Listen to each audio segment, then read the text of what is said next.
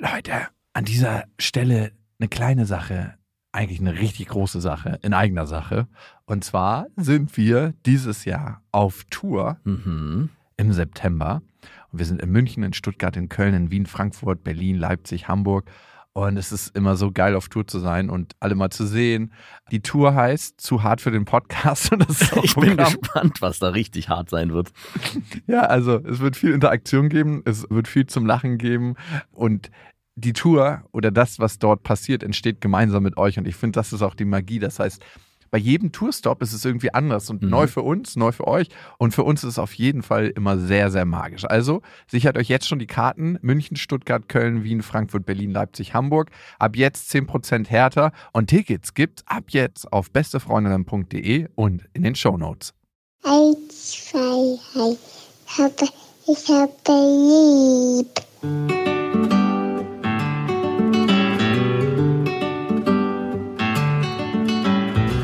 Sind beste Vaterfreuden. Keine bösen Wörter. Die Fremde, alte Schöpfe! Setz dich bitte hin. Der langweilige Podcast übers Kinderkriegen mit Max und Jakob. Hallo und herzlich willkommen zu Beste Vaterfreuden, Hello. Ich habe dir gerade den Titel für die Folge gesagt. Weißt du warum?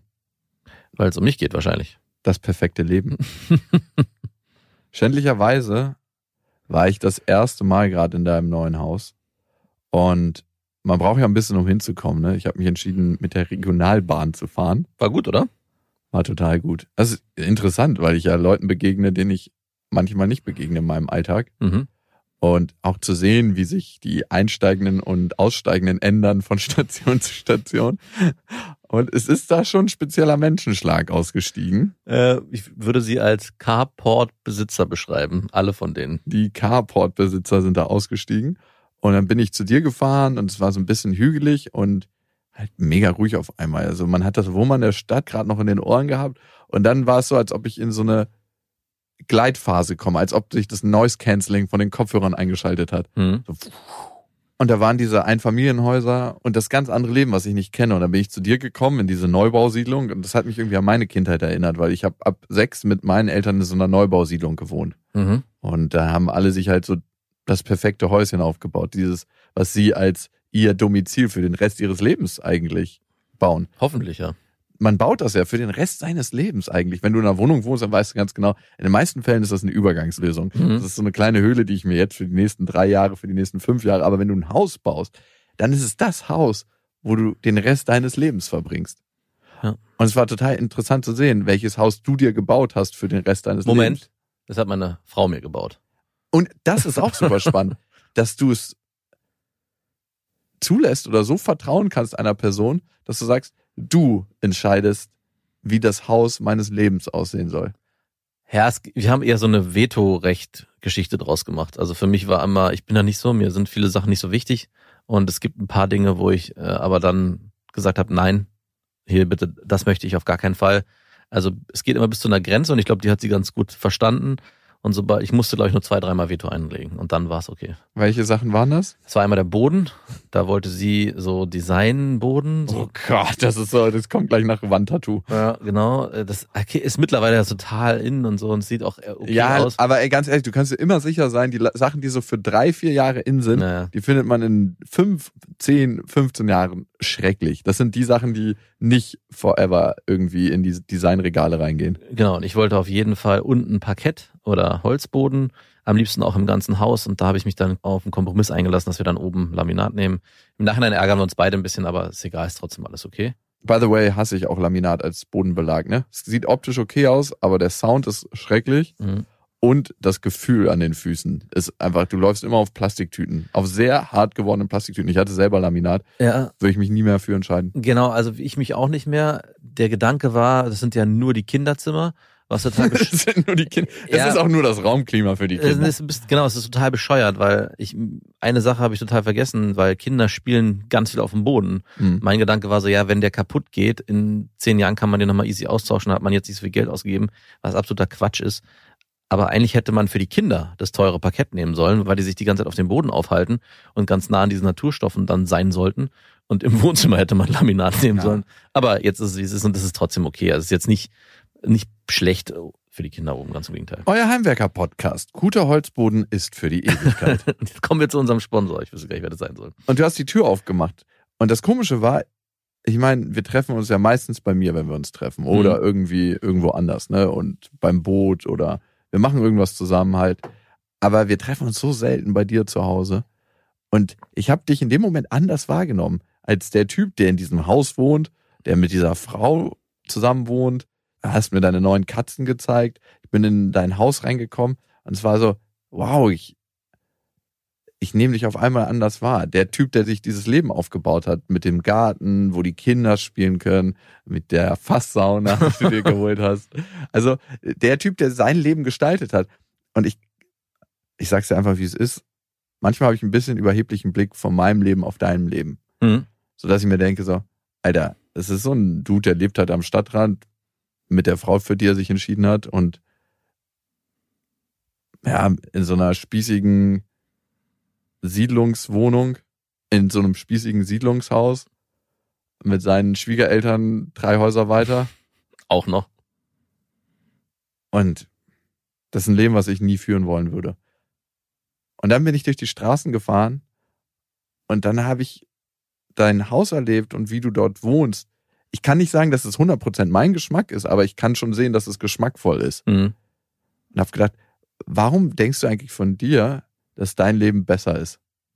Warum denkst du eigentlich, dass du ein cooles Leben hast in dem Moment, wo du in so einer Stadtwohnung wohnst, wo sich die Junkies die Adern voll pumpen vor der Tür, wo du alle zehn Meter angesprochen wirst von irgendwelchen Drogendealern, wo wenn du mal vom Gehweg abweichst, in Kotze, Pisse und Scheiße trittst. Es muss ja nicht immer so extrem sein, Nein, aber die nein. Gegend, wo ich wohne, ist halt so.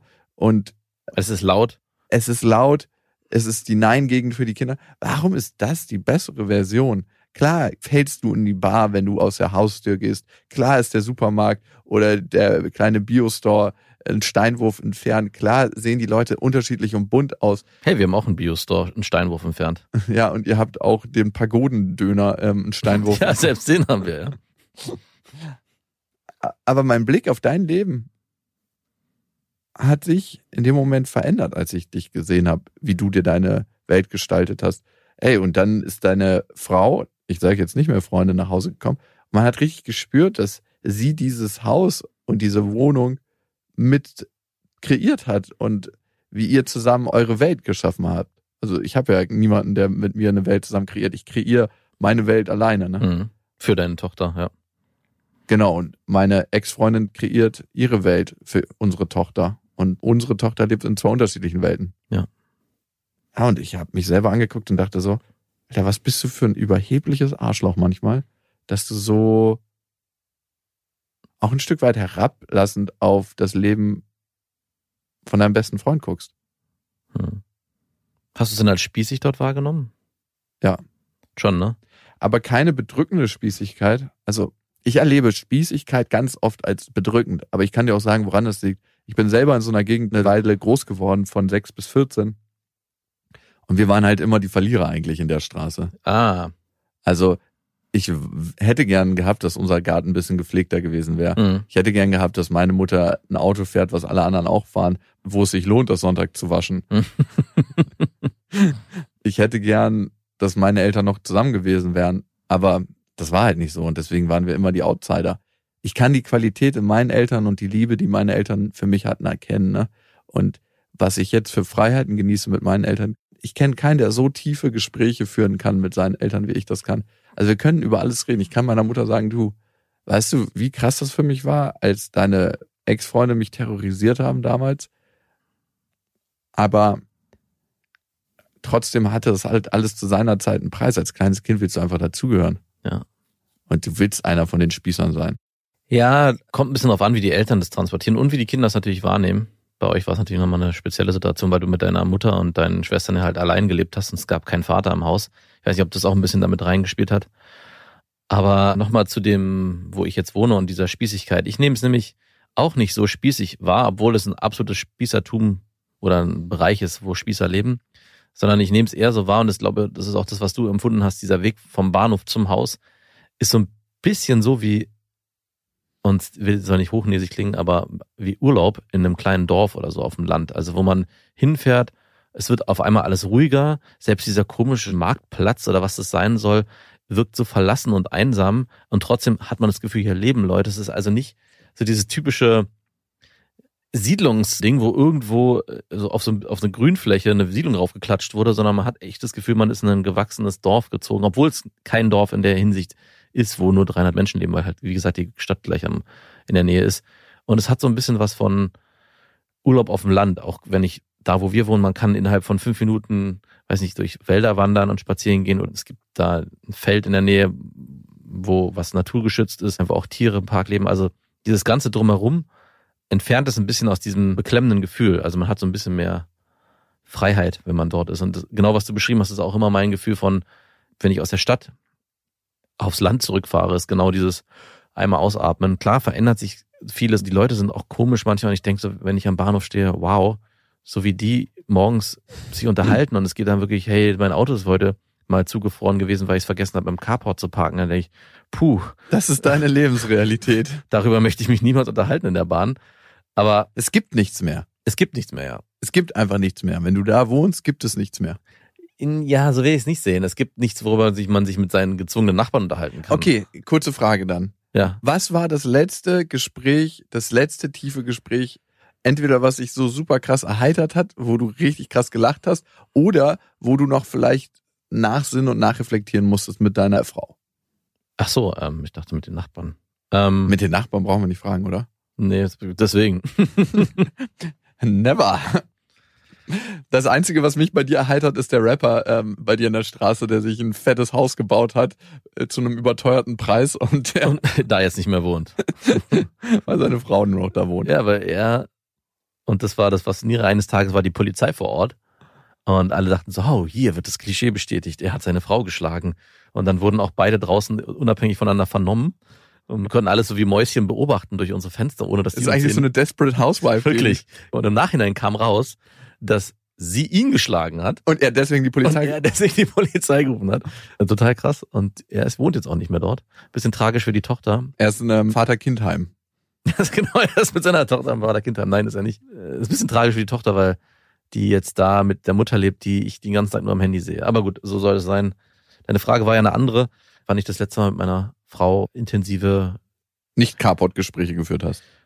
Ja, das kann ich nicht leugnen. Das passiert nicht so oft und ist auch länger nicht mehr vorgekommen. Aber die sind jetzt fast zehn Jahre zusammen. Klar gibt's immer noch mal Berührungspunkte, auch gesprächemäßig. Das meiste dreht sich aber vor allem um die Kinder. Also da entsteht dann eher ein tiefer gehendes Gespräch, dass wir uns allumfassend um deren Verhalten und unser Verhalten und wie wir emotional mit ihnen agieren und untereinander agieren und uns verhalten. Da passiert es schon. Jetzt die Beziehung unter uns und die Gespräche auf der Ebene kommen definitiv zu kurz. Das kann ich schon sagen.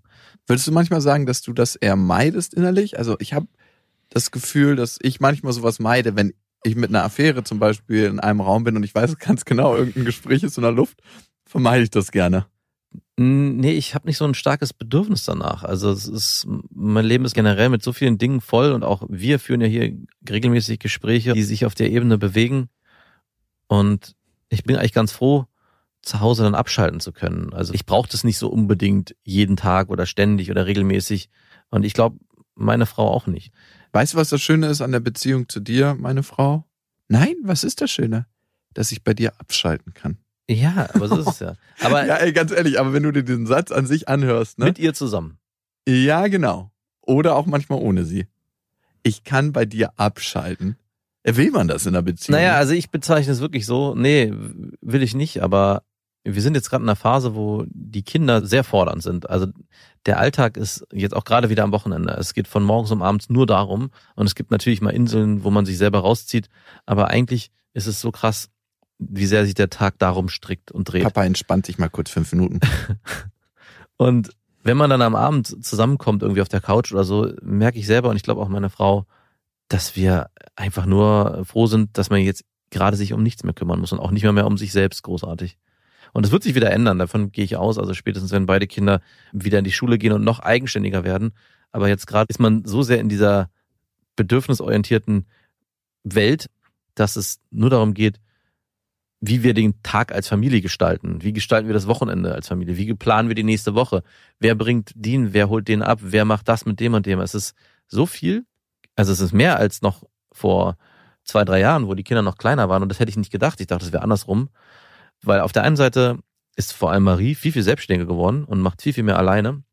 Aber auf der anderen Seite ist man viel mehr jetzt auch an dem Punkt, wo man sich schon Gedanken macht, was muss ich eigentlich auch tun, um das Kind zu fördern, ohne ganz bewusst jetzt irgendwie abends sich hinzusetzen und Buchstaben zu schreiben und zu lernen, aber das alles unterbewusst passiert und genauso mit Felix. Also ich sehe es auf jeden Fall, dass es weniger geworden ist, aber ich würde es auch auf diesen Zeitraum, in dem wir uns gerade befinden, beschreiben und ich hoffe, dass es dann in ein paar Jahren sich wieder normalisiert. Mhm. Ja, dieses mehr fordern. Ich habe jetzt das erste Mal am Wochenende erlebt, dass ich das Gefühl hatte, nichts machen zu müssen mit Lilla. Ich hatte ganz viele Jahre einen Traum von dem, wie es ist, Familie zu haben und mit einer Familie zu sein. Und wenn ich mich zurückerinnere an diesen Traum, war in diesem Traum eigentlich gar nicht so oft eine Frau vorhanden. Sondern es war immer das Gefühl von meinen Kindern mit mir oder meinem Kind mit mir. Und dieses Gefühl ist das erste Mal am Wochenende eingekehrt. Mhm. Lille hat gespielt und die hat mit so kleinen Kartons, die du aufeinander stapeln kannst, gespielt. Und die hat so Mama, Kind und Vater, Kind und Schlafen gehen und Zähneputzritual gespielt. Das habe ich so am Rande mitbekommen. Also sie war super vertieft. Sie liegt ja meistens am Boden und gibt dann jedem eine Stimme und dann wird halt so gespielt. Mhm. Und ich habe halt nebenbei gekocht und so ein bisschen Gitarre gespielt im Hintergrund. Und es war das erste Mal das Gefühl, dass so richtig Wärme, Behaglichkeit eingekehrt ist bei mir. Mhm.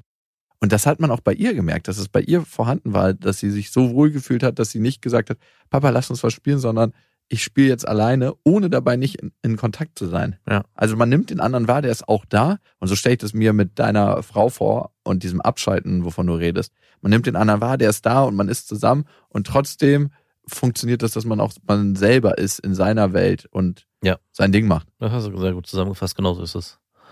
Es ist sowieso ein perverses Modell oder ein komisches Modell, wenn man sich überlegt, dass man ein, eigentlich ja ein eigenständiger Mensch ist, der vor allem nach seinen Bedürfnissen geht.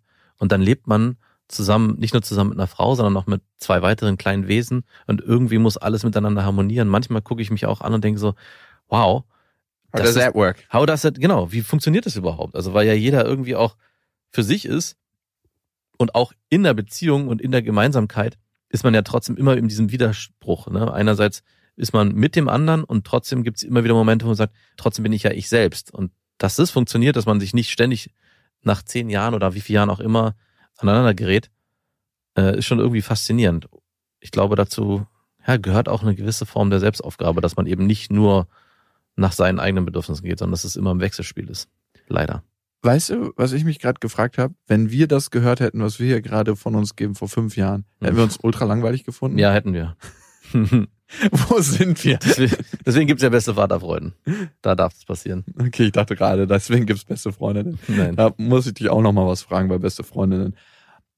Die Frage ist, führst du das eigentlich bessere Leben? Ich weiß, das darf man nicht so vergleichen. Die Frage ist vorher, könntest du dir vorstellen, auch so zu leben? genau, das habe ich mich nämlich gefragt, als ich auf mein Fahrrad gestiegen bin, um zur Regionalbahn zu fahren, um wieder in die Stadt zu kommen, Mhm. in meine Stadtwohnung.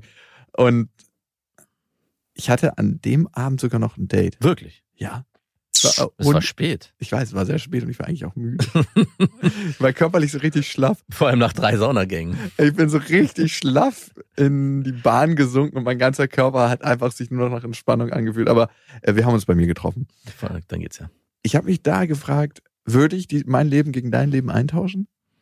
Und würde ich dann nach Hause kommen wollen und dann kommt eine Frau, die mich liebt? Ich habe mich das schon mal tatsächlich gefragt. Wenn du stirbst, würde ich einfach in deine Fußstapfen schlüpfen und äh, einfach so da rein so und Lilla noch mit integrieren. Das wäre jetzt spezifisch dein Leben, ne? Und dann gibt's ja die Frage, so ein Leben, ne? Ja, ja. Also ich würde gern beide Fragen beantworten. Ich kann mir beides für mich nicht vorstellen. ja. Einmal fände ich es falsch, mit deiner Frau zusammen zu sein. also es ist eine attraktive Frau, keine Frage. Und ich finde tatsächlich, die ist im Alter nochmal attraktiver geworden. Mhm. Es ist mir jetzt aufgefallen. Ich habe sie jetzt äh, wieder gesehen nach sechs Monaten und dachte mir so, wow, die altert gut. Nein, wirklich. Also äh, es steht ihr richtig gut, dass sie einfach eine reifere Frau, also sie ist jetzt nicht eine reifere Frau, sie ist ja unter 30, aber trotzdem dachte ich mir so, das steht ihr gut, wie sie gerade altert. Also Ähm, man sieht einfach, dass sie andere Züge, fraulichere Züge bekommt. Mhm. Und ich mag deine Kinder total gern. Es sind zwei sehr coole Kinder einfach. Also die sind ähm, sehr in ihrer eigenen Art authentisch und liebenswürdig. Ich mag deine Schwiegereltern, die sind auch cool. Man kommt da rein und man fühlt sich wohl. Also ich, das ist ein total cooles Leben. Und trotzdem wäre es natürlich nicht mein Leben, was ich mir ausgesucht hätte. Und würde ich so leben wollen in dem Haus daneben? Da ist ja noch ein Grundstück frei, habe ich gesehen, wo so ein Gemeindeplatz entstehen soll. Den müsste man sich einklagen. Ich habe kurz mich gefragt, würde ich mir jetzt da mein Haus aufstellen wollen? A, wäre ich ein einsamer Wolf in der Straße, weil Nee, gegen, genau gegenüber wohnt auch eine alleinstehende Frau mit ihrem achtjährigen Sohn. ja, Die hat mit ihrem Mann ein Haus gebaut und die haben sich in der Bauphase getrennt. Jawohl. Jetzt lebt sie da alleine. die haben dieses Split-Modell nicht gemacht, was du gemacht hast, dass man sich das aufteilt. Nein, aber das würde ich auch nicht wollen. Also, es ist nicht mein Leben. Ja, aber du beantwortest die Frage auch von jetzt auf gleich. Und ich glaube, so kann man sie auch nicht beantworten. Ich habe es ja selber auch erlebt. Für mich war das auch so abstrakt und sowas von weltfremd zu sagen, nein, ich will das nicht, ich will auch nicht wie meine Eltern leben, ich will was anderes, ich will in der Stadt irgendwie in einer Wohnung leben. Und das kommt so mit der Zeit. Also es gibt dann, man muss dann die positiven und negativen Geschichten für sich abwägen. Und ich glaube, jeder Mensch sehnt sich irgendwann auch nach Ruhe und nach einem Ort, an den er sich zurückziehen kann. Und das kann natürlich sowohl in einer Stadtwohnung passieren als auch auf dem Land. Aber ich glaube, wenn man den Weg dahin Schritt für Schritt geht und nicht so wie du beschreibst, einer stirbt und jetzt muss man, Ja. dann ist es, glaube ich, eine Sache, die man lieben lernen kann. Aber ich glaube, jetzt einfach so ad hoc zu sagen, ich will dieses Leben für mich auch und ich lege einen Schalter um und kaufe mir morgen ein Haus und ziehe übermorgen ein, das funktioniert nicht. Und dann kann man sich damit auch nicht arrangieren. So konnte ich mich auch nicht. Für mich war auch selbst jetzt in diesem Haus war so vieles am Anfang, ich sage, oh nee, ich möchte das nicht. Ich möchte nicht da irgendwie mich um den Garten kümmern. Möchte ich auch immer noch nicht. Und ich möchte auch nicht, dass wir da irgendwie dieses Haus so und so einrichten. Das ist mir alles zu spießig und, aber es gibt viele Sachen, die dann einfach Sinn machen, die dann auch gar nicht so dramatisch sind und es ist extrem klischeebehaftet. Und man gewöhnt sich daran auch. Nee, ne? das wollte ich eben nicht sagen. Doch, man nee, gewöhnt sich, safe eben, gewöhnt man sich daran. es ist eben, vieles passiert im Kopf, so dieses Ge- Gefühl, es ist zu spießig und ich fühle mich da eingeengt und es ist ja, so, also ich kann dir ein paar Sachen nennen, die mir zu spießig Ja, sind in eurem Haus. Also einmal ist es definitiv die Terrasse, die aus Betonplatten gemacht ist. Aus was hättest du die gemacht? Aus Pflaster, aus Altberliner Pflaster wahrscheinlich. Mhm. Das hätte nicht zum Haus gepasst. Das ist Keine eine Frage. Kostenfrage. Ja, vielleicht auch. Mhm, genau. Ja, ist es definitiv. Also ich stehe voll auf historische Baustoffe, aber mich darfst du auch bei sowas eigentlich nicht fragen. ja, ich weiß. Also an sich finde ich jedes Einrichtungselement, was ihr gewählt habt, außer vielleicht das kleine Bad und das Bett. Das sind beides die Sachen, wo wir außerhalb unseres Budgets uns bewegt haben. Alles, was wir da bis dahin gemacht haben, war in Budget. Okay, was bin ich bitte für ein Scheißtyp? also das Bad war, äh, das war eine Sache, wo ich eigentlich ein Veto einlegen wollte, weil ich meinte, das ist mir zu teuer, was du da ausgesucht hast. Und sie meinte, sie möchte wenigstens einen Raum, der 100% ihrer Vorstellungen entspricht. Genau. Und das, Ah, okay. und das wäre, war der Raum. Alle anderen waren Kompromisse. Dieser wurde budgetfrei freigegeben. Nicht mal das, auch da hat sie nochmal Kompromisse gemacht. Sie hätte eigentlich noch ein paar mehr Upgrades drin gehabt, aber ich habe gesagt, okay, ein, an dem darfst du dich austoben. Ja, also wenn ich durch dieses Haus gehe, erkenne ich nicht dich. Also weil, ah gut, ich war in deiner ersten Wohnung, wir haben zusammen gewohnt. Ich habe so ein paar Abschnitte von dir einrichtungstechnisch ähm, erleben dürfen. Die sind so zum Glück da nicht drin. Also ich erkenne ja sowieso nicht dich, wenn Nee. ich dich äh, beurteile. In wie würdest du dich einrichten, wenn alles keine Rolle spielen würde, ne? Also weiß ich nicht. Ich auch nicht. Also okay, und vielleicht legst du da keinen Wert drauf oder Mhm. nicht so viel. Und trotzdem kommt man rein und man fühlt sich wohl. Und am Ende ist es ja gar nicht die Frage, kommt man rein und denkt, man könnte die Wohnung so eins zu eins auf Pinterest darstellen? oder kommt man rein und denkt, hier fühle ich mich zu Hause. Also hier komme ich nach Hause. Ja. Weil das ist ja die entscheidende Frage am Ende. Wie komme ich nach Hause? Also das ist die entscheidende Frage im Leben, ne? Ja. Wir, wir sind ja eigentlich nur auf dem Weg, um nach Hause zu kommen. Genau. Und äh, so eingerichtet ist es. Du siehst es ja auch, ich habe ja so ein kleines Bürozimmer und da siehst du eigentlich, wie egal es mir ist, wie ich eingerichtet bin, weil das ist ja auch nur ein zusammengewürfeltes irgendwas. Da steht ein Schreibtisch irgendwie links, da steht Sieht eine, so in deinem Kopf aus.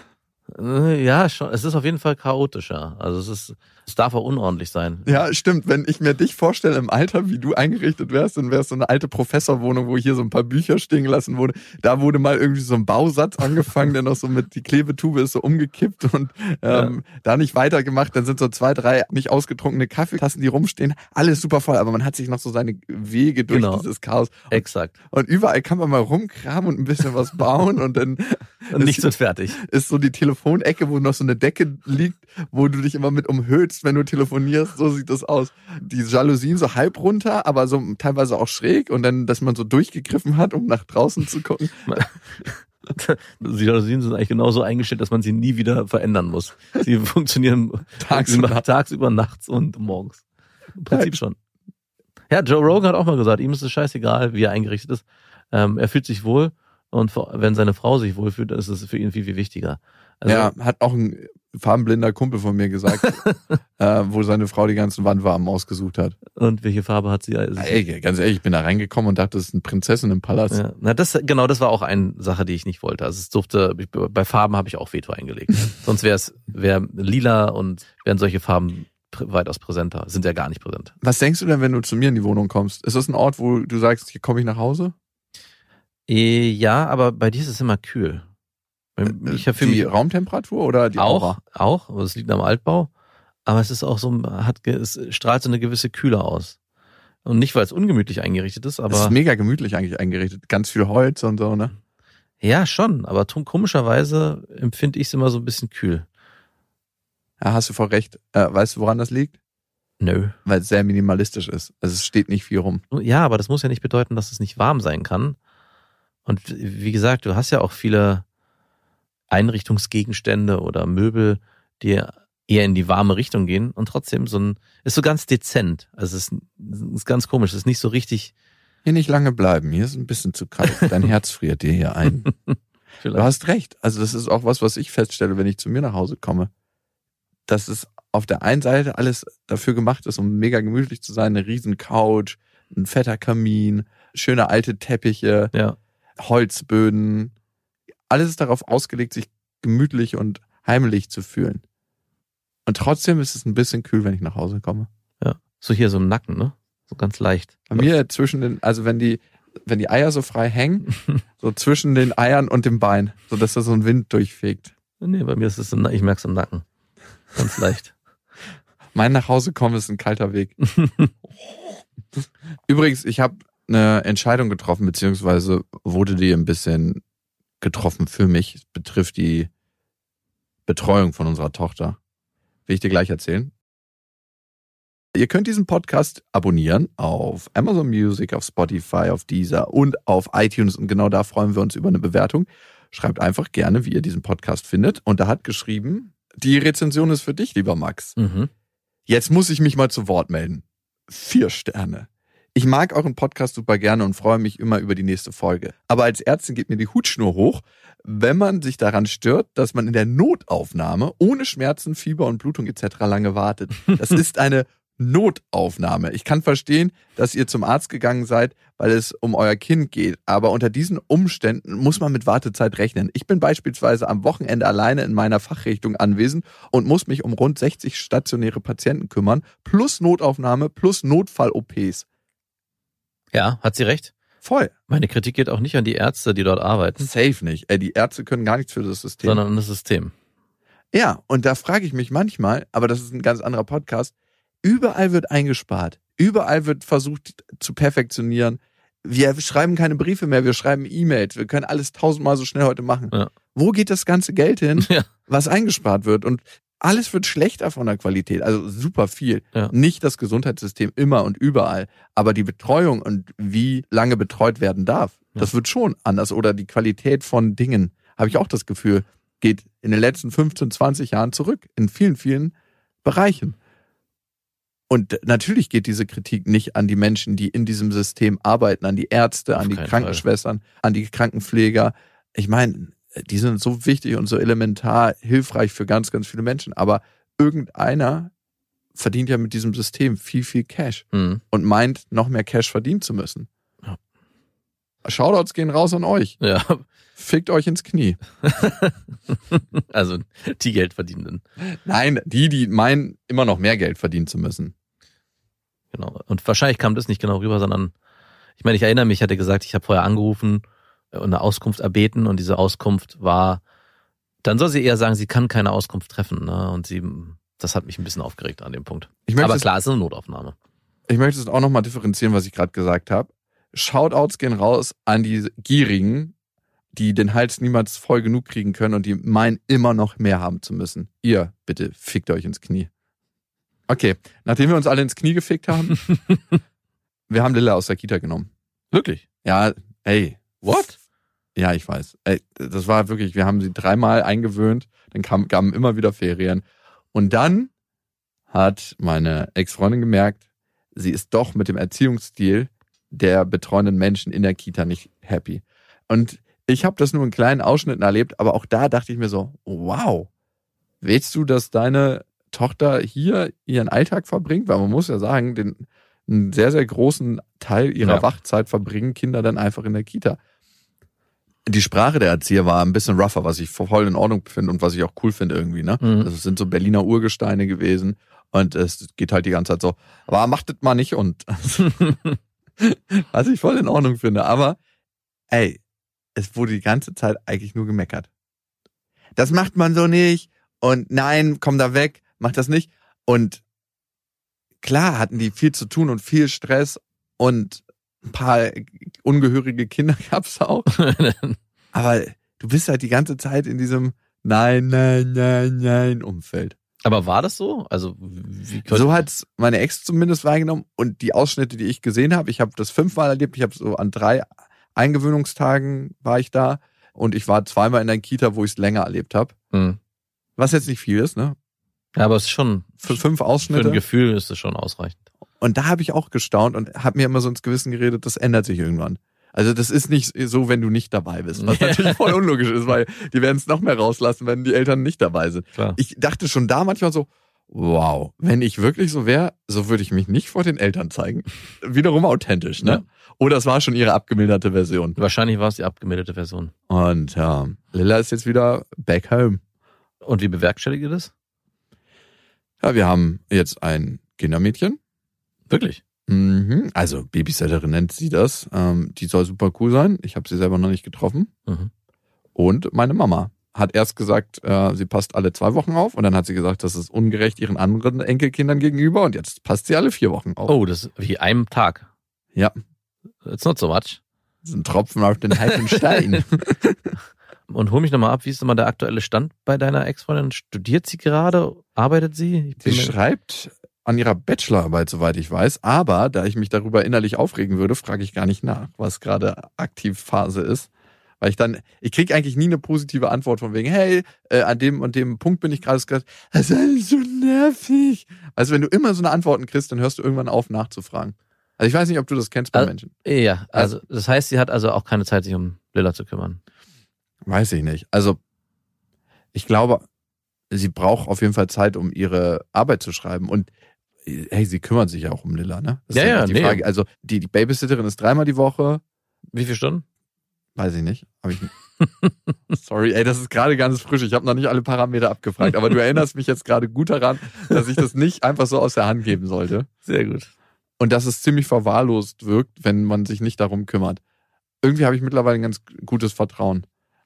Naja, aber ich kümmere mich mal darum und frag das mal ab. Was war das nochmal für eine Kita? Also was war der pädagogische Ansatz der Kita? Und wie groß war die Kita? Also wie viele Kinder hatte die? Es waren 14 Kinder, zwei Erzieher, eine große Berliner Altbauwohnung und sie haben sich selber als pädagogischen Mischansatz bezeichnet Oh. aus Waldorf, Montessori und klassisch, aber nicht so wirklich. Wow. Oh, Und genauso sah es da auch aus. Es war tierisch Chaos in der Bude, was ich natürlich als Minimalist äh, gar nicht so gut ertragen kann. Gestern kam eine Freundin zu mir und ich meinte so, ey, äh, ich will dir schon mal vorwarnen, es ist ein bisschen Chaos in meiner Wohnung. Und wir haben dann zusammen aufgeräumt und haben drei Minuten gebraucht. Es waren zwei Decken zusammenzulegen und so ein bisschen ähm, Kleinzeug in Kisten, in Spielkisten zu räumen. Und sie meinte so, ah ja, okay, das ist dein Chaos. Interessant. ja, wenn man ein schlechtes Gefühl hat mit der Kita, dann ist es definitiv die richtige Entscheidung, sie rauszunehmen. Die Frage ist halt, also man kann es immer nicht so richtig einschätzen von außen. Ne? Wir haben auch oft mit einer Erzieherin in der Kita Themen, ein Thema gehabt, da ging es um eine Erziehungsmethode beim Essen, weil wir ein paar Mal erlebt haben, als wir Marie abgeholt haben, dass Marie alleine im Essensraum saß. Wir uns wunderten, das tat mir so leid und wir haben uns gefragt, wir haben dann Marie gefragt, warum sitzt du denn da alleine? Ja, ich muss mein Getränk austrinken. Und ich dachte so, was sind denn das für altmodische Methoden? Alle leicht den Würgegriff äh, bei der Erzieherin so und sie so leicht so hochgedrückt an der Wand. Ähm, versuchen Sie mal in diesem Zustand dieses Glas Wasser auszutrinken. Und ich meine, wir haben da mit der Erzieherin gesprochen, sie hat es dann begründet, auch ganz gut, finde ich, weil Marie den ganzen Tag nichts getrunken hat und sie wenigstens wollten, dass sie so einen kleinen Minischluck austrinkt. Wir haben uns aber trotzdem dafür entschieden, sozusagen, dass wir uns wünschen würden, dass es so nicht ist. Marie wird es selber entscheiden können. Und wir möchten eigentlich nicht so eine drakonischen, setz dich dorthin und du musst warten bis, also so eine Wenn-Dann-Geschichten, so dass man das dann auflösen kann. Und wenn man das auflösen kann mit den Erziehern, ist es eigentlich auch mit ein Grund, dass man weiter ein positives Gefühl zu der Kita hat. Weil in dem Moment, wo man das Gefühl hat, es ändert sich nichts, wenn man was anspricht, ist es für mich auch ein No-Go. Und anscheinend, zumindest habt ihr, ich weiß nicht, habt ihr das mal angesprochen oder habt ihr einfach nur beobachtet? Das ist so eine grundsätzliche Art, die brauchst du gar nicht ansprechen, weil die so tief drin ist. Also das ist einfach deren Methodik. Das ist deren Art. Ich glaube noch nicht mal, dass es eine Methode ist. Es ist einfach deren Art, sich auszudrücken und in der Welt zu sein. Ja. Das ist nicht in der Methode, weil sowas nimmst du nicht als Methode an, sondern das ist so, nein, nicht dahin. Und dann wird halt rumgemeckert. Die sind auch nicht unliebevoll, aber es, trotzdem ist es so eine Art, wo du jedes Mal denkst so, alter Schwede, ich möchte eigentlich hier nicht sein. Ist denn Lilla gern hingegangen? Nee, aber bei Lilla muss man auch sagen, sie geht zu ganz wenig Menschen gerne und noch nicht mal immer zu mir. Was nicht zu heißen hat. zu meiner Mutter geht sie super gerne, zu ihrer Mutter, sie liebt ihre Mutter. Abgöttisch.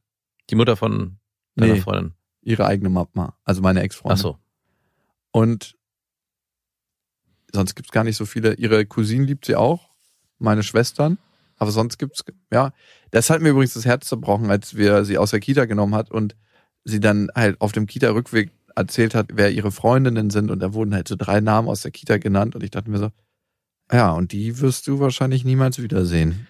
Genau, das ist so ein Argument für mich, wo ich abwägen würde, wie schlecht ist die Kita wirklich zu welche Vorteile hat es? Also klar, man kann so die ersten drei Jahre überlegen, ob es Sinn macht, überhaupt ein Kind in die Kita zu stecken. Habt ihr auch nochmal eine Folge zu mit einer, Mit Dr. Eva Maria Rass. könnt ihr nochmal euch anhören. Nein, Quatsch. Aber weil ich halt erlebe, und das hatten wir jetzt auch gerade mit Felix am Wochenende, der hatte jetzt zum ersten Mal einen Freund aus der Kita da. Es ist Cool. gar nicht so einfach, Freunde zu finden für die Kinder außerhalb der Kita. Also äh, irgendwie, das sind ja vor allem konstruierte Freundschaften, aber man muss es ja in irgendeiner Form angehen, wenn man will, dass das eigene Kind sich mit anderen Kindern verabredet und vielleicht auch mal irgendwann gleichaltrige Spielpartner hat, mit denen man Ausflüge oder so machen kann. Und da ist die Kita einfach ein guter und einfacher Weg. Ansonsten ist es sehr, sehr schwer. Und Mhm. bei Marie hat sich ein kleiner Freundeskreis aus drei Kindern aus der Kita dadurch etabliert, der auch weiterhin gepflegt wird. Und bei Felix streben wir das jetzt gerade auch an. Und das ist natürlich eine Sache, gerade wenn Lilla jetzt schon vielleicht drei Kinder hatte, die sich, sich herauspellt und sagt, die sind interessant für mich, ist natürlich schade, dass das sozusagen genommen wird, weil es sehr unwahrscheinlich ist, außerhalb der Kita sich mit denen nochmal in irgendeiner Form zu verabreden. Es wird niemals passieren. Na, genau. Also A, lebt das ihre Mama nicht und B, ähm, ich kenne die Eltern noch nicht mal, also lebe ich das auch nicht. Sie wird ein Außenseiter. Nein, also es ist nicht. schon hart irgendwie, wenn ich mich frage, wie oft trifft sie sich mit Kindern und so und ich achte schon darauf, dass wir uns, dass ich mich mit, ähm, zum Beispiel Nachbarskind, das wohnt ein Mädchen vorne, das liebt sie und dass ich regelmäßig beim Papa oder bei der Mama anrufe und frage, ob die rüberkommen wollen und ein bisschen spielen und die spielen super schön miteinander. Aber dann habt ihr das ja schon. ja, also im kleinen Rahmen haben wir das. Quantität ist da auch nicht gefragt, es geht eher um Qualität. Also wirklich, also wenn es eins gibt, das reicht eigentlich schon. letztens, als sie die Treppe bei uns dann wieder runtergegangen sind, hat sie so gesagt, kommst du nochmal zurück, ich will mich verabschieden. Und dann hat sie ihr ein Küsschen auf die Wange gegeben. Das macht sie jetzt zum Verabschieden. Und dann hat sie zu dem Papa gesagt, der auch Bartträger ist wie ich, ähm, dir nicht, weil du bist zu piekig, du bist ein Kaktus. wirklich. ja. Und das fand ich schon sehr geil. Irgendwie hat das noch was krasses, wenn so ein ganz kleines Kind, was zufälligerweise meine Tochter ist, sagt, du bist meine Freundin. Es ist viel größer, als wenn ich sage, du bist mein Freund, weil das ist sowas krass. Alter Schwede, das erlebt sie jetzt gerade, dass das ihre Freundin ist. Ja. Ich will unter keinen Umständen, dass diese kleine Knospe zerstört wird. Und, und das ist so, du bist meine Freundin, das ist so, das ist die Welt. Mhm. Und ich finde, das passt ganz gut zu der Schleife, die wir heute gehabt haben. Ne? Was, worum geht's im Leben? Ne? Also es geht tatsächlich um das Nachhausekommen und Freundschaften verhelfen dabei, nach Hause zu kommen. Und Lilla ist jetzt auch endlich wieder zu Hause. Das waren Beste Vaterfreuden mit Max und Jakob. Jetzt auf iTunes, Spotify, Deezer und YouTube. Der 7-One-Audio-Podcast-Tipp. Hallo, ich bin Lynn. Und ich bin Leo. Ihr kennt uns vielleicht schon vom True Crime Podcast Mord auf Ex. Eigentlich sprechen wir da ja jede Woche über Verbrechen. Mhm. Aber da gibt es ja noch ein anderes Thema, das die Menschen und uns schon immer fasziniert hat. Die Liebe. Krasse Geschichten, die wirklich passiert sind. Bonnie und Clyde zum Beispiel. Cleopatra und Caesar. Oder Diana und Charles. Oder halt Camilla. Liebe gibt's bei True Love aber auch nicht nur im klassischen Sinne. Es geht auch um Familie, um die Liebe zum Beruf oder sich selbst oder Freundschaft. Am besten sind ja auch eh die Filme, wo dann am Ende steht, nach einer wahren Begebenheit. Mhm. Das sind so Geschichten, die kannst du dir eigentlich gar nicht ausdenken. Ja. Und das gibt's jetzt eben als Podcast. Und das Ganze heißt True Love. Ja, der Name sagt es eigentlich schon. Aus True Crime wird True Love. Krasse Geschichten, Plot-Twist und verrückte Protagonisten. Es ist also in anderen Worten ein Podcast für alle, die True Crime hassen, aber auch für alle, die True Crime lieben. Macht euch bereit für ein neues Podcast-Genre, True Love. Oh, ich kann es gar nicht abwarten, euch die Geschichte zu erzählen von zum Beispiel dem Jungen, der nach seiner Mutter gesucht hat. Jahrelang, auch wenn ich wahrscheinlich dabei heulen werde. Oder die Geschichte von Sissy. Also der Film ist nichts dagegen. Ab dem 20. Oktober, überall wo es Podcasts gibt, True Love. Echte Geschichten, wahre Liebe. Voller Werbespruch, oder? Ja, aber es ist ja auch schön. Der Podcast macht ja glücklich. Ja, deswegen jetzt am besten direkt abonnieren.